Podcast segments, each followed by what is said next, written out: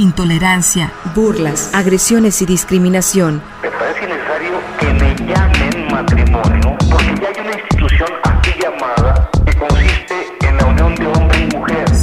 Sórico, Sórico, un espacio diverso para la reflexión y la promulgación de la igualdad de género, con Guadalupe Ramos Ponce. Bienvenidos.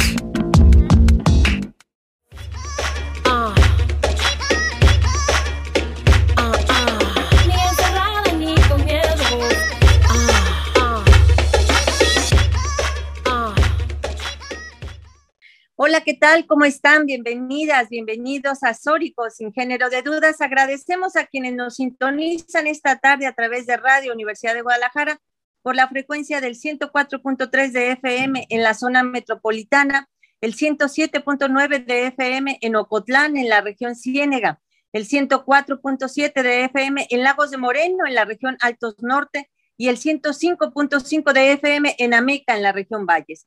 En este micrófono te saluda con mucho gusto Lupita Ramos y te invito a que te quedes con nosotras la siguiente hora para compartir y analizar los temas de género. También te invito a que nos sigas y que te comuniques a través de nuestras redes sociales, que cuáles son, Lucía. Saludo con mucho gusto a Lucía, quien es también conductora y productora de este programa. Hola Lucía, ¿cómo estás?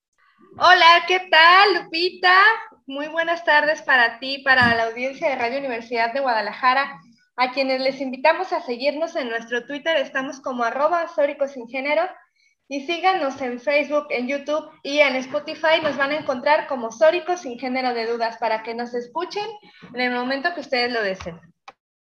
Pues ahí están los medios y maneras que tiene para comunicarse con nosotras y para que después a través del, eh, de Spotify, del podcast, pueda escucharlo. Un saludo, por cierto, a quienes nos escuchan a través de estas plataformas de comunicación. Bueno, pues el 28 de septiembre fue el Día de Acción Global por un aborto legal y seguro. En esta fecha se le recuerda a los gobiernos latinoamericanos que 6.000 mujeres mueren cada año por complicaciones de aborto.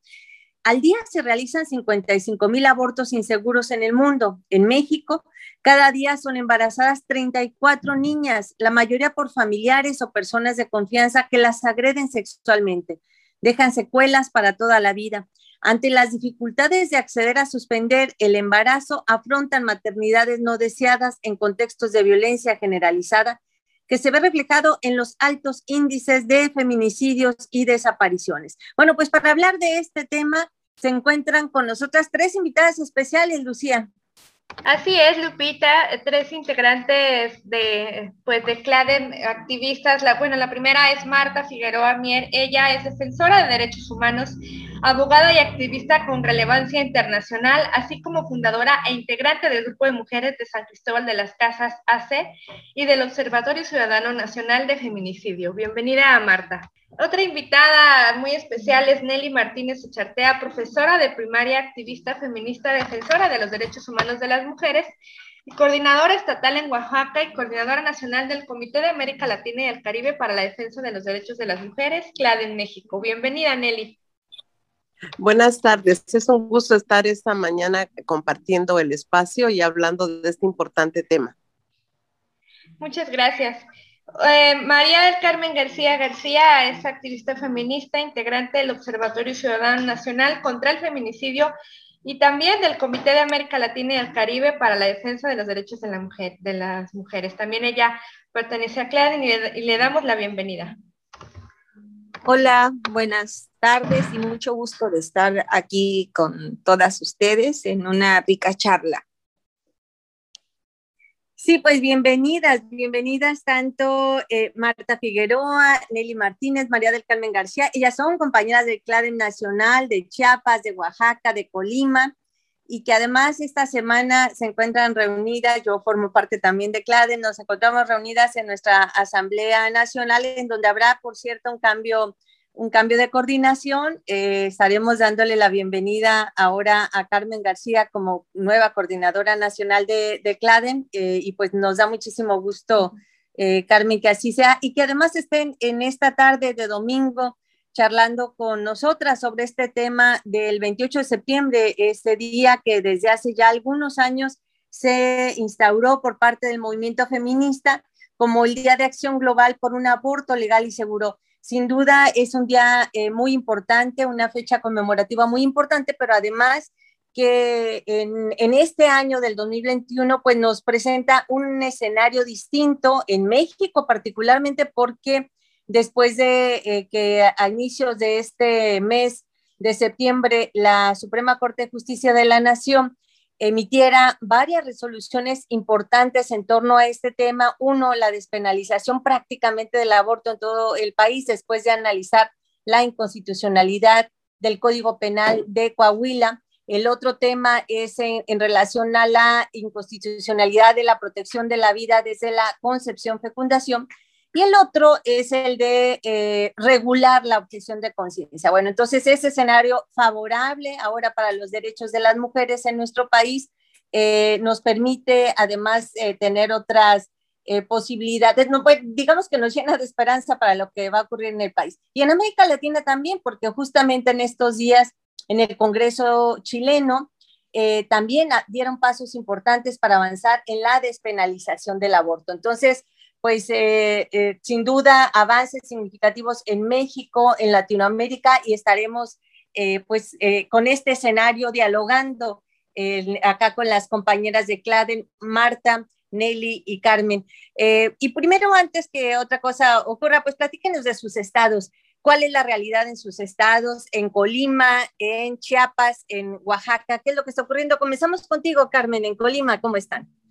Pues eh, estamos a la espera también de que entre un nuevos, nuevos y nuevas legisladores en el Congreso, el primero, pero eh, bueno, hay compromiso de, de varios legisladores, legisladoras que van a entrar, como de la gobernadora, una mujer feminista comprometida con las mujeres y a favor del derecho a decidir, creemos que en este contexto de violencia nacional y local, porque Colima no es la excepción de lo que hablaba al principio Lupita sobre los, los contextos violentos en, en los estados y de los feminicidios, urge el que eh, en materia de derechos humanos eh, a las mujeres se le otorguen pues esos derechos que el Estado tiene una deuda eh, histórica con las mujeres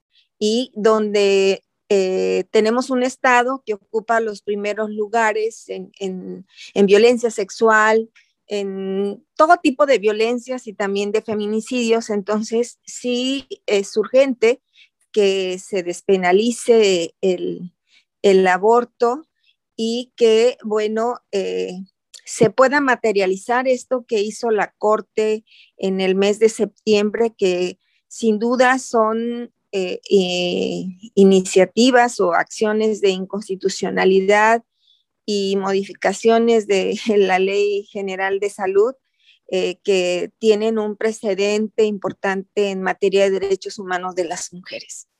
Así es, muchas gracias, Carmen, por este primer abordaje de lo que está ocurriendo en, en Colima. De Colima vámonos a Oaxaca. Nelly, ¿qué tal las cosas en Oaxaca?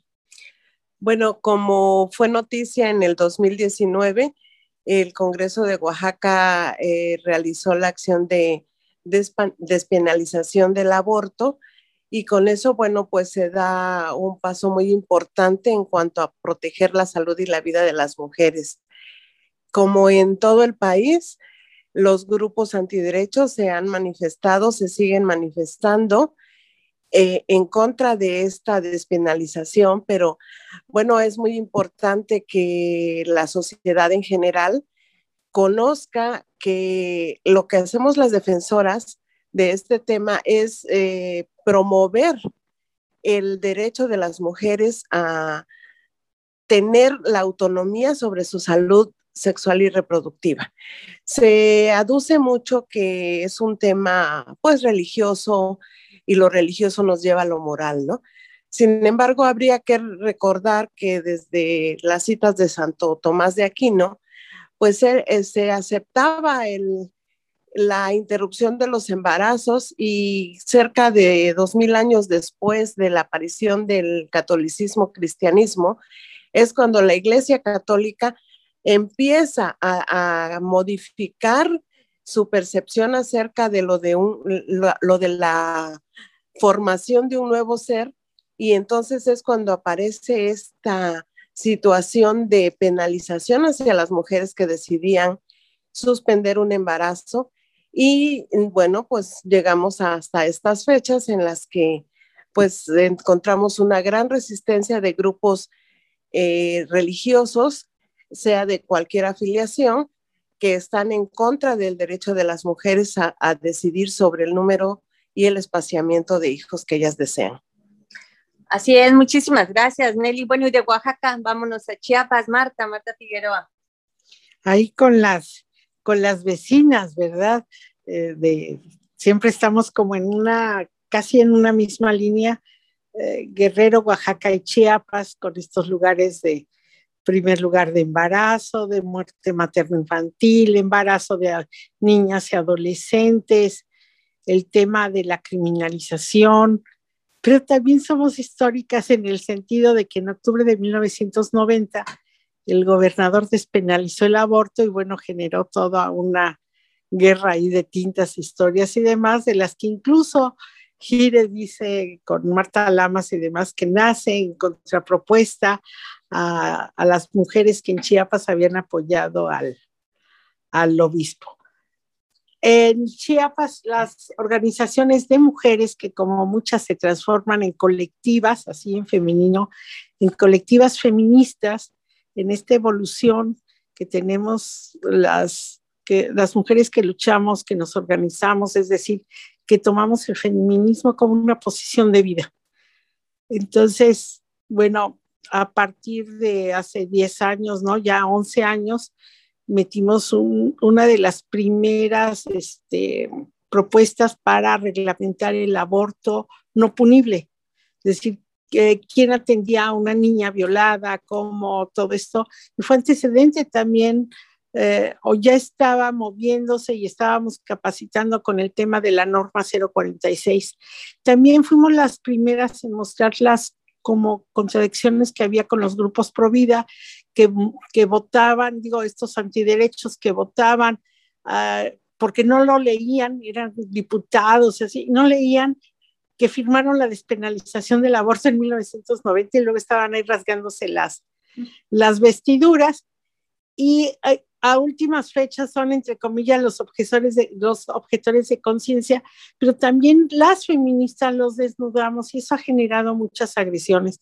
¿Por qué? Porque el, el director del PAN o no sé cómo se, el delegado, jefe del PAN allá, también era el jefe de estos grupos conocidos antiderechos, pero tiene una, hasta la fecha, tiene una clínica, él y ahora su hijo, que fue diputado y presidente municipal, tienen una, una clínica, un hospital enorme que deja ganancias impresionantes, que ha dado albergue incluso a feminicidas para que estén cómodos en la clínica como hotel de lujo. Pero desde hace 32 años documentamos cómo el doctor regularizaba reglas hasta de seis meses de atraso.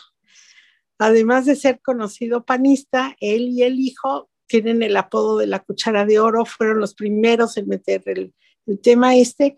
Y en Chiapas, dentro de la alerta de violencia de género por violencia estructural feminicida, se consideró las muertes infantiles, adolescentes, de mujeres en condiciones de extrema pobreza y vulnerabilidad, indígenas, migrantes, este, discapacitadas. Documentamos los casos con, con, este tipo de situaciones y luego nos alegaban de pronto como, como hoy, cuando metimos lo de la alerta hace como tres años, el tema de la objeción de conciencia que recién estaba reglamentado nosotras decíamos, aquí el, único, médico que se ha manifestado públicamente por la objeción de conciencia es un objetor de bolsillo, porque no quiere que en los servicios públicos se atienda, pero él en su clínica sigue cobrando y hay testimonios y documentos de ellos de que el doctor sigue cobrando en miles, entre 30 y 50 mil pesos por un aborto.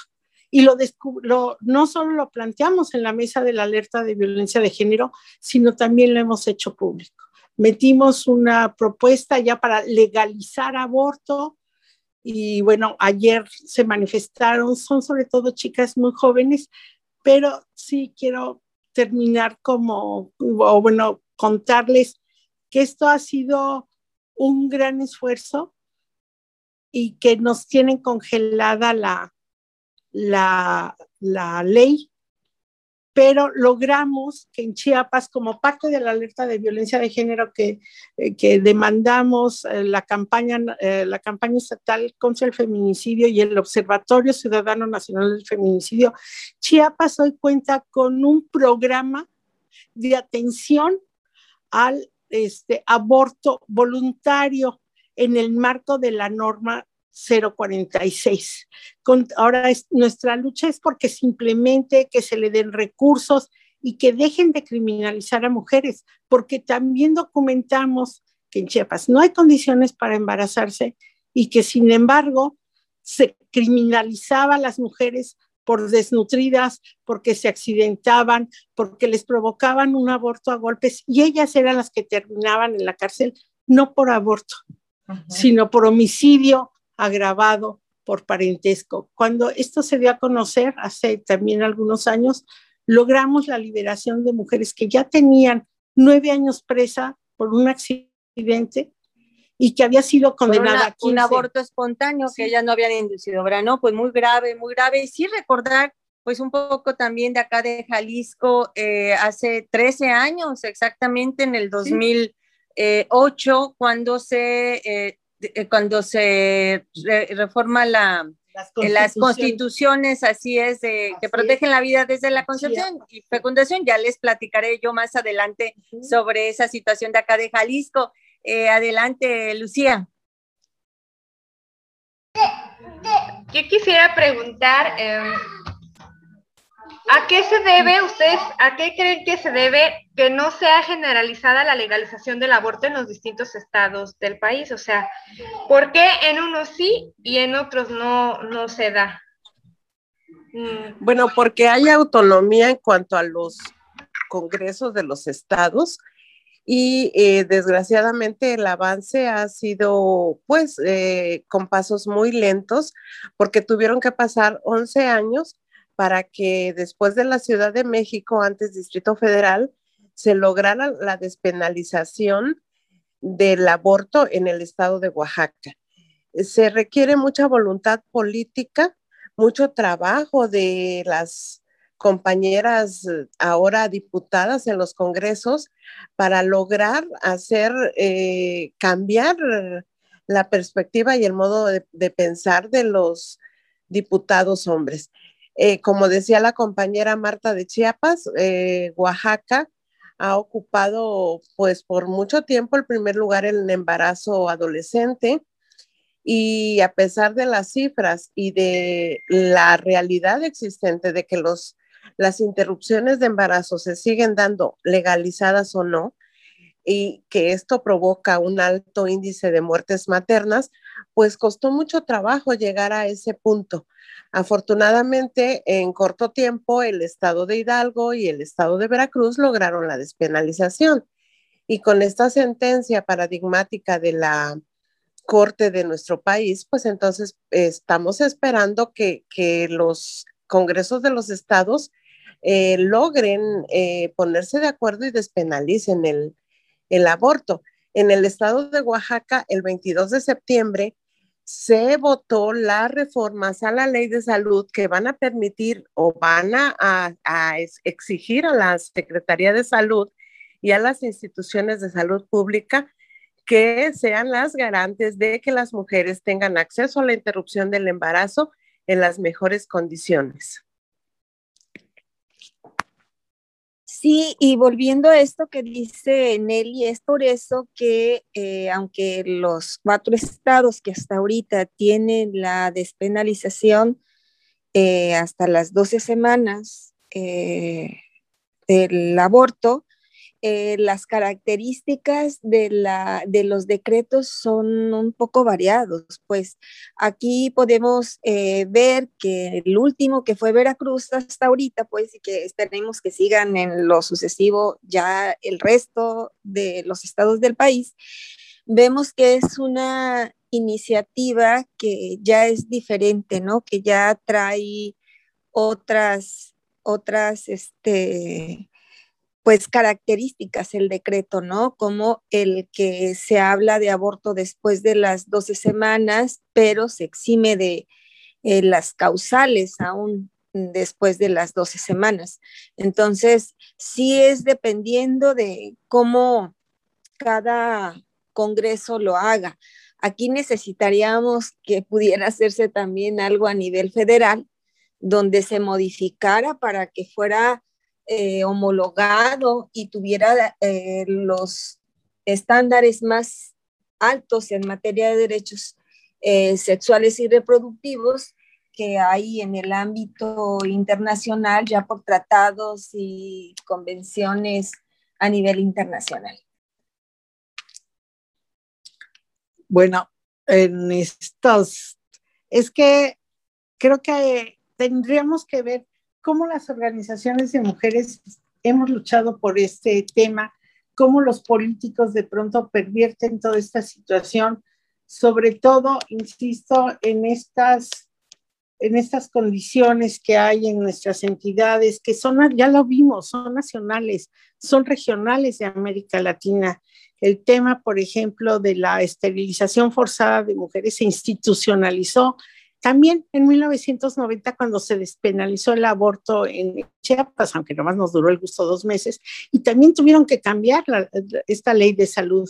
Hay todo un tema con las parteras tradicionales, hay toda otra situación con las mujeres migrantes que tienen sus bebés en la frontera, en estos campamentos, prisiones inhumanas son niños mexicanos, niñas mexicanas, al nacer en esos campamentos, al nacer en territorio nacional, y no hay una política para ello, porque el embarazo es, entre comillas, cosas de mujeres, y las mujeres parece ser que seguimos sin tener reconocimiento de que somos humanas y que somos iguales en respeto, en dignidad, y que el primer territorio que estamos defendiendo es el de nuestro cuerpo. En Chiapas la defensa del territorio, la autonomía, es histórico.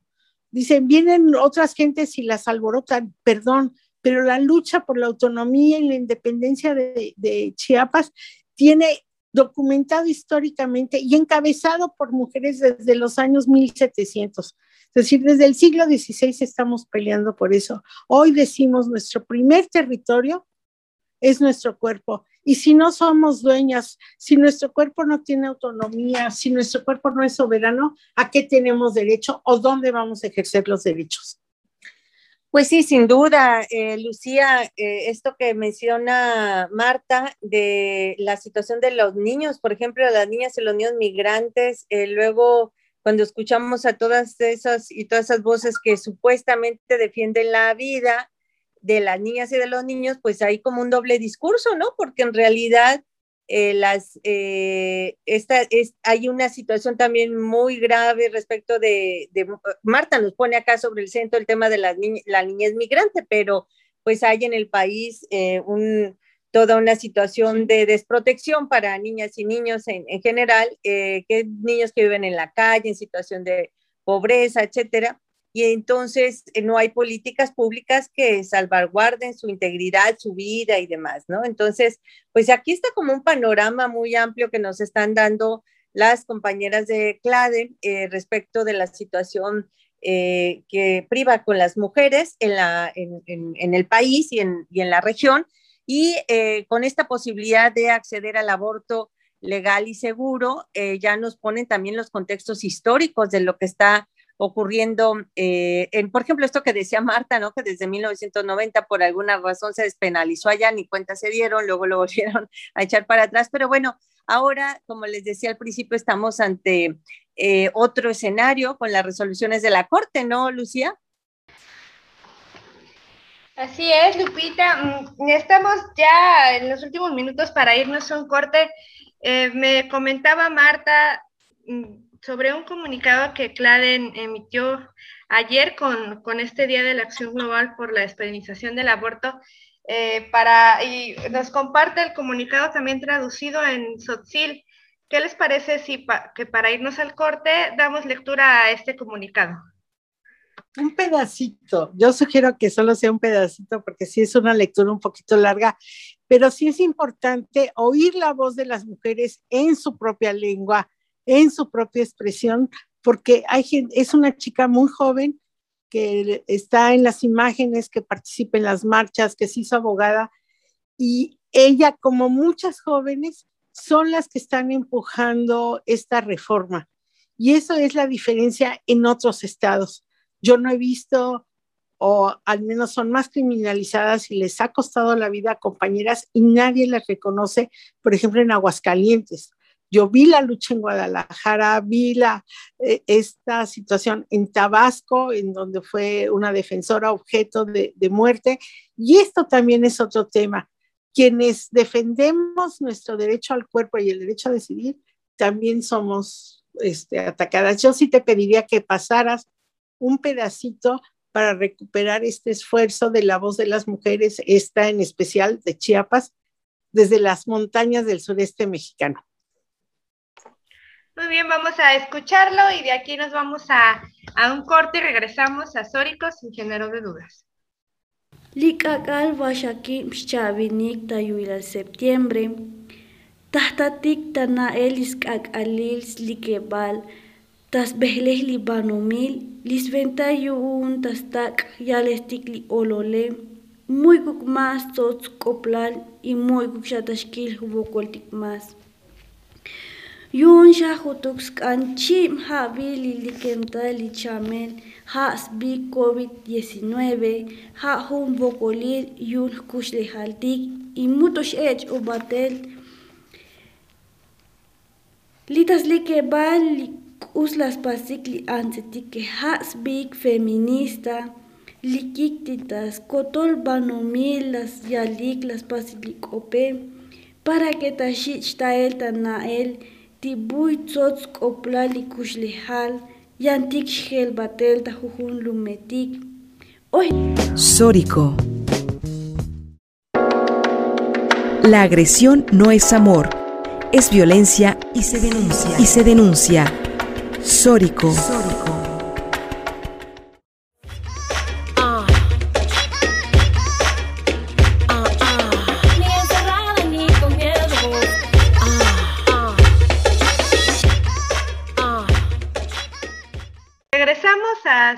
Sin género de dudas. Hoy estamos platicando con tres activistas de CLADEM, tres activistas de los derechos humanos de las mujeres, sobre eh, una fecha que se conmemora el 28 de septiembre.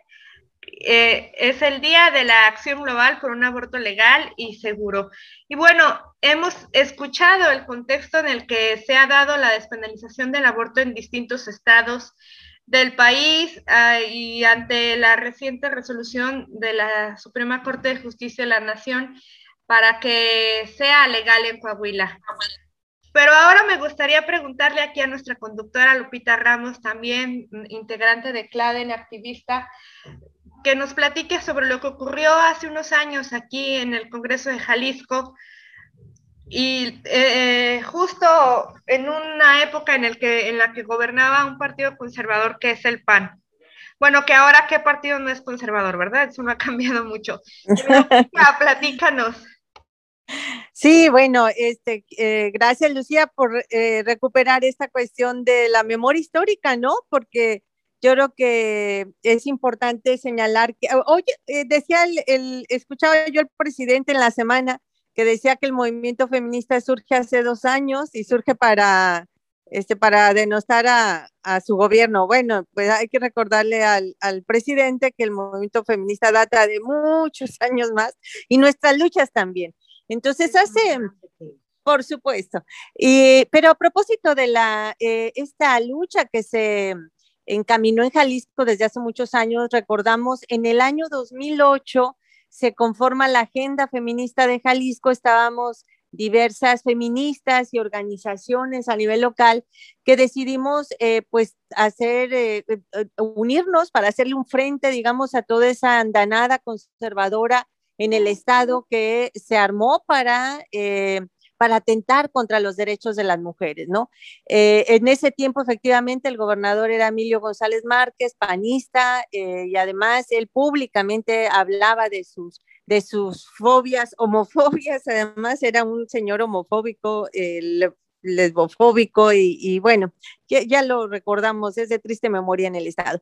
Pero el tema es que en el 2008 convocan, imagínense ustedes, a justamente la esposa del gobernador, convoca a, las, a una serie de monjas, personas conservadoras también, que acuden al Congreso, les abren el recinto legislativo, son las que ocupan el espacio muy sentaditas ahí con los rosarios, rezando adentro del, del Congreso, violentando por supuesto, el Estado laico, mientras que eh, para vergüenza de esa legislatura, las y los diputados entonces aprobaban eh, eh, proteger la vida desde la concepción fecundación en el artículo cuarto constitucional. Reformaron el artículo cuarto constitucional del Estado para proteger, según ellos, la vida desde la concepción fecundación.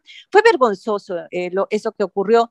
Muchos de esos diputados y diputadas de esa legislatura pues siguen siendo políticos vigentes. Uno de ellos, por cierto, es nuestro gobernador actual, que en ese tiempo yo recuerdo que se salió, se abstuvo, no, se abstuvo porque ni siquiera es que hubiese manifestado alguna abstención, sino que se salió del recinto legislativo, pero hubo otros que votaron, votaron a favor de esa reforma. Bueno, pero en, ese contexto, las feministas, que en ese momento pues estábamos haciendo, les digo, eh, pues esta contención para impedir que se lograra esta afrenta. Eh, fuimos agredidas, fuimos reprimidas de manera con, con, la fuerza, el uso de la fuerza policíaca. De hecho, nos cerraron las puertas del recinto legislativo. Una compañera le, le lastimaron, les, le apachurraron su mano ahí en la puerta. Hay una fotografía eh, que se publica en el periódico Milenio de esa época al día siguiente, en donde pues se advierte la cara de dolor de la compañera al estarle apachurrando ahí el pie y las manos el policía al cerrarle la, al cerrarnos la puerta del recinto legislativo. Bueno, mientras que en la calle, eh, acarreados de universidades conservadoras, de preparatorias secundarias que llevaron, gritaban a las compañeras una serie de adjetivos como asesinas, etcétera. Adentro, eh, en, esa parte donde no nos dejaron eh, ingresar al recinto legislativo, bueno, una compañera comenzó a cantar esa canción de Todo cambia fue un momento muy surrealista porque de todos los lugares del Congreso salieron al escuchar la voz de la compañera y, y, el canto de todas, porque todas comenzamos a cantar esa canción de Todo Cambia. Y bueno, 13 años después, todo cambia y eso nos da mucha alegría que 13 años después esas mismas argumentaciones que dábamos entonces para señalar que era inconstitucional que reformaran la constitución de Jalisco para proteger la vida desde la concepción, eh, concepción fecundación, bueno, pues esas argumentaciones que dimos nosotras hace 13 años son las que ahora retoma la Suprema Corte de Justicia de la Nación para declarar inconstitucional esos, esos, eh, esos, eh, esos artículos y esas constituciones de, en el país. Entonces, pues bueno, sin duda es un gran logro, como lo dijo el ministro presidente de la Suprema Corte de Justicia de la Nación, no es mérito de, de los ministros, sino es mérito de las feministas y de la marea verde. Pues sí, efectivamente hemos dado una larga lucha desde hace muchos años para que la progresividad de los derechos humanos de las mujeres sea posible. Y eso es lo que pasó, Lucía, en ese entonces. Me, imagino cómo ha de haber sido el ambiente y eh, justo la semana pasada aquí en Sórico entrevistábamos a una diputada electa de futuro, Susana de la Rosa, qué, qué cambio, cómo todo cambia que ahora ella aún es electa, todavía no entra al Congreso, pero ya se pronunció y está trabajando para impulsar una iniciativa ahí en el Congreso de Jalisco para que ya se legalice el aborto. Qué, qué gran diferencia. Qué cambio, ¿no? Efectivamente, la diputada electa, fíjate qué gran tino político, ¿no? Unos días antes, ella el 1 de septiembre anuncia esta decisión de impulsar desde su, desde su diputación la despenalización del aborto en el Estado y unos días después la Corte le da la razón. La Corte le da todas las argumentaciones por las que ella puede presentar esta iniciativa. Bueno, pues esa es, esto es lo que ocurre en Jalisco, eh, pero nos gustaría seguir comentando acá con las compañeras de Oaxaca, de Colima, de Chiapas, sobre justamente eso. Eh, acá en Jalisco ya se está, se anunció públicamente, por lo menos por una diputada, iniciar estas, pues estos procesos para armonizar, armonizar la, las leyes locales conforme a estas resoluciones de la Suprema Corte. Y yo esperaría, por supuesto, que no solamente ella, sino que el resto de diputadas y diputados asuman la responsabilidad histórica que les corresponde y armonicen las leyes. Pero ¿cómo ven ustedes? Bueno, tú en Oaxaca afortunadamente ya tienen esta, este avance significativo, ¿no? De despenalizar el aborto. Esto fue el año pasado. Eh, hace dos años, perdón, hace dos años, y que eh, pues eso además hay que decirlo a la gente, cuando se, se avanza en derechos de las mujeres, esto no significa que van a ir corriendo las mujeres a abortar, ¿no? Se trata de que se garantizan los derechos de cualquier mujer para que eh, el Estado les brinde la atención médica, la asesoría eh, psicológica, jurídica, etcétera, la necesaria para que puedan tomar decisiones de la mejor manera. Entonces, primero, si quieren, nos vamos contigo, Nelly, para que nos digas cómo ha sido en estos dos años en, en Oaxaca y luego vamos con ustedes, Carmen y, Marta, para que nos digan eh, qué posibilidades ven de esta armonización en sus estados. Adelante, Nelly. Bueno, remitiéndome un poco a, la historia de la lucha por la despenalización del aborto, pues como Lupita hacía remembranza, en Oaxaca tenemos unos 35 años de estar activándonos y luchando por este derecho.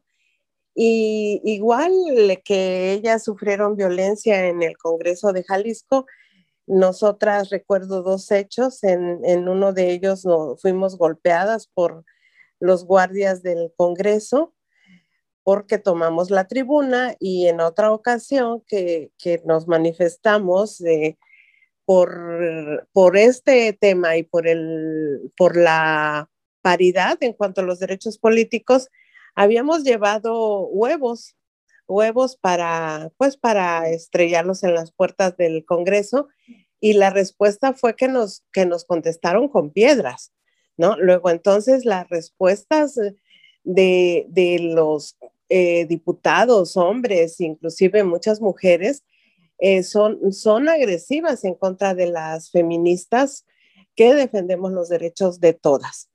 También quiero eh, comentar acerca de, esta desafortunada eh, mención del presidente de la República, que, pues definitivamente habría que recordarle que las mujeres tenemos cientos de años luchando por, por el respeto a nuestros derechos humanos, que son los mismos que los hombres, y que en México hay una gran tradición de mujeres activistas feministas luchando por estos derechos.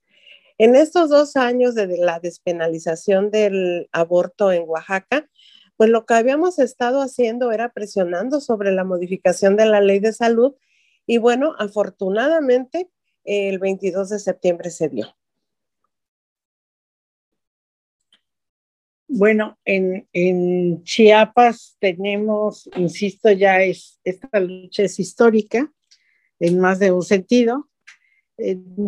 Chiapas además hay una tradición entre las mujeres parteras, entre las abuelas, las tías. Ellas niegan totalmente que haya abortos en Chiapas, pero cuando una mujer necesita llamar a su luna, hay más de un modo de que su menstruación regrese. Y así le llaman, llamamos a la luna. Entonces, eh, está introyectada, no genera grandes traumas ni nada, ellas niegan, solo las cashlanas abortan. Aquí no ligan una cosa con otra, pero son las que han dado la lucha, son las víctimas. A mí cuando me dicen, es una moda traída del extranjero, de gente ricas que no sé qué, no han visto aquí en Chiapas a niñas de 10 años violadas por el abuelo, embarazadas, que son forzadas a, a este, y todavía la, gente de salud nos lo muestra como triunfo. No los voy a meter a todos a, la cárcel por, por apoyar una violación y un embarazo forzado y un matrimonio forzado, que también recordemos que no es solo parte de las culturas indígenas, sino que es parte de otras culturas y que va muy, muy allegado al tema de los embarazos forzados. Y yo, discúlpenme, vuelvo a tratar el tema de niñas, que ha sido también a través del litigio estratégico que hemos logrado que se muevan cosas. Hay una resistencia muy fuerte a cumplir la ley cuando se trata de reconocer derechos de mujeres, pero pues en esa lucha tenemos no solo 32 años, casi puntualmente se van a cumplir el, octubre de este año se cumplen 31 años de esta despenalización eh, y con todo lo que ha conllevado, pero ha tenido más, más, este, más años, más lucha y, y ha ido muy de cerca con las luchas indígenas, con las luchas por el reconocimiento de la ciudadanía de mujeres, de esta igualdad sustantiva y que incluye a mujeres de, muy, de formas muy, muy heterogéneas, desde cosmovisiones diferentes, desde un mestizaje también muy fuerte e incluso estas compañeras afrodescendientes también tienen todo un tema que hablar ahí y por eso en la costa chapaneca esto tiene otras dimensiones y junto con el reconocimiento, como alguna de ellas dice, a la negritud, también estos derechos y este derecho también incluye el derecho a decidir sobre nuestro cuerpo, a ser parte de las decisiones políticas y yo creo que eso también nos da una oportunidad. Hoy otra vez estamos ante el Congreso en Chiapas. Ayer estuvieron todas estas chicas jóvenes con formas más creativas y todo, estuvieron ayer en esta, en esta marcha, en esta manifestación, como otros años, hacen nuestros, hacen símbolos con estos pañuelos diferentes que muestran las formas, los ideogramas, los objetos que nos son queridos. Muestran una matriz floreciendo con pétalos dentro y fuera para decir queremos decidir y tenemos derecho a un aborto. Bueno, para el caso de, Colima, también ya son cerca de tres décadas que, que las mujeres y las feministas han dado una lucha para eh, despenalizar el aborto y poder eh, pues tener esta igualdad eh, con los hombres, pero sobre todo tener una autonomía de nuestro territorio, como bien decía Marta. En el caso de, Colima, eh, pues no se ha podido en anteriores ocasiones, que han sido como unas cinco, el intento de la despenalización, sí decirle que la última eh, que se logró cambios significativos fue la del 2012, donde se pusieron causales eh, eh, importantes para que las mujeres pudieran acceder al aborto, como es la de salud, ¿no? Y la de por accidentes o imprudencial se llama la causal. Entonces, bueno, claro que se necesita quitar esa esa criminalización de las mujeres en la Constitución que nos discrimina y nos violenta, que es inconstitucional y que esto lo dijo la Corte ya el 7 de septiembre de este año. Y bueno, eh, con todas las, las em, pues las acciones que ha hecho la Suprema Corte de Justicia, esperemos que para el estado de Colima, con este cambio legislativo, eh, haya ya eh, sea el, quinto o, uno de los próximos estados donde se pueda despenalizar el aborto. Ahorita no me atrevería a darles una noticia, pero yo creo que sí esperen noticias en breve del estado de Colima que tiene que ver con el derecho a decidir de las mujeres.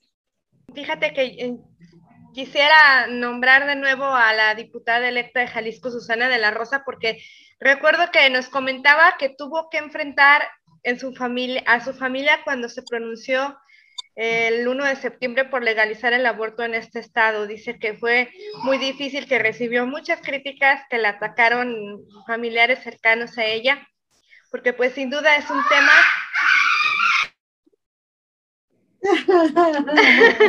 Perdón. No te sin duda es un tema que cuesta mucho entender a muchas personas, ¿no? Entonces yo les quiero preguntar si ustedes en ese sentido se han enfrentado a una situación como lo que comentaba la diputada. Eh, mm, bueno, desde luego que todas las activistas que estamos en favor de la interrupción legal del embarazo tenemos una familia y muchos de muchos y muchas de las integrantes eh, son, en mi caso, católicas eh, recalcitrantes, ¿no?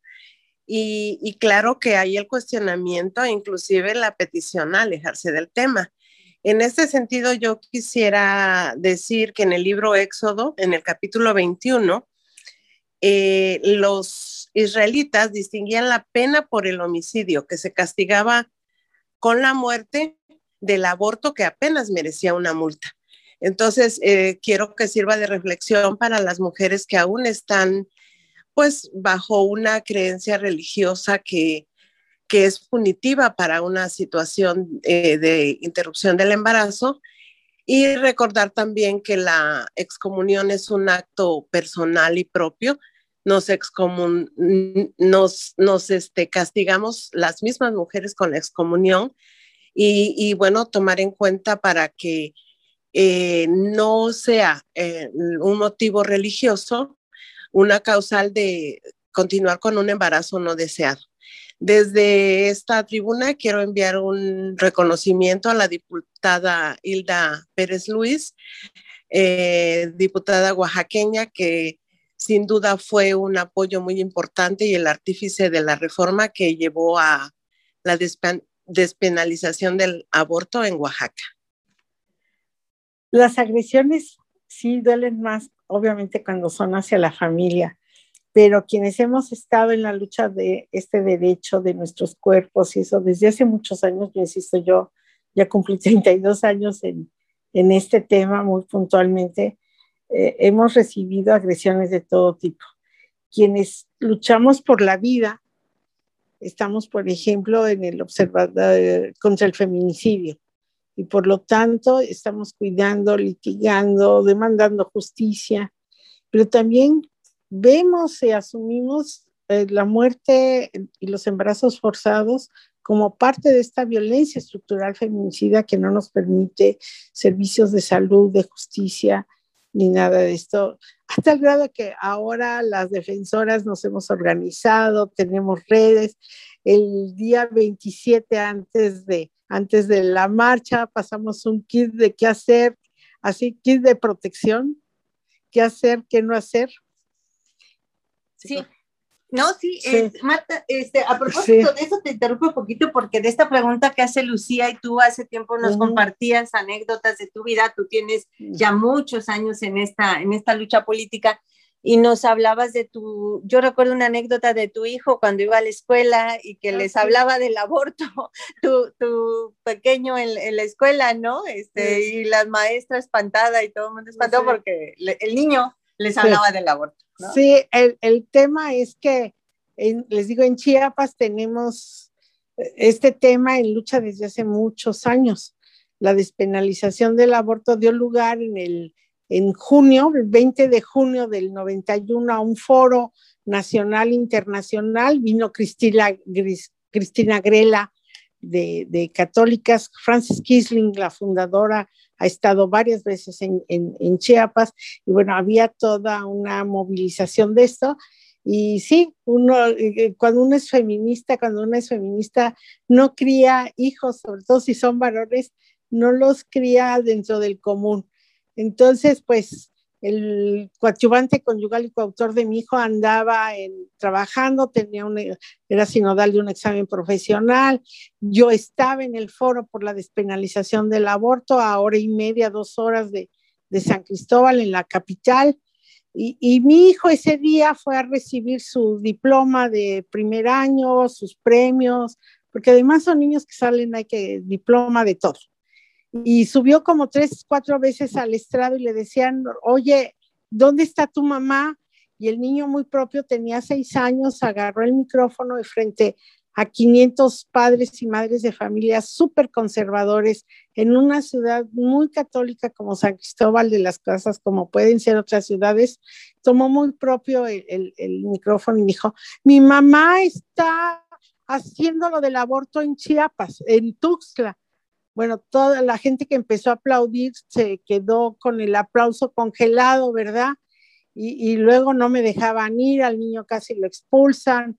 Este, bueno, fue una situación muy incómoda, pero dentro, eh, el tema es cómo vas generando conciencias diferentes y yo lo veo ahora, insisto, en estas niñas que hoy, hoy me están diciendo, Marta, continuamos este tema del derecho al cuerpo, al territorio, a la dignidad, hoy día 29 de septiembre, que es Día del Maíz, porque nosotras somos mujeres de maíz.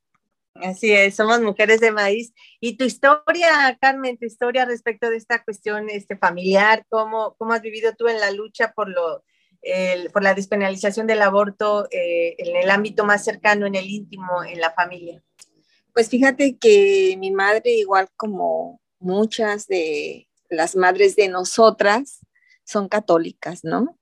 Y mi madre eh, es un tema que pues yo lo he tenido aparte de la familia porque es algo que no quiero que me cuestione, pero sí lo ha hecho, sí lo ha hecho, diciéndome que sobre todo ahora con el cambio de, de, de Morena, me decía, oye, es que en México se han matado más niños que cuando Hitler en la Segunda Guerra Mundial. Digo, ah, ching, yo no tenía esa información.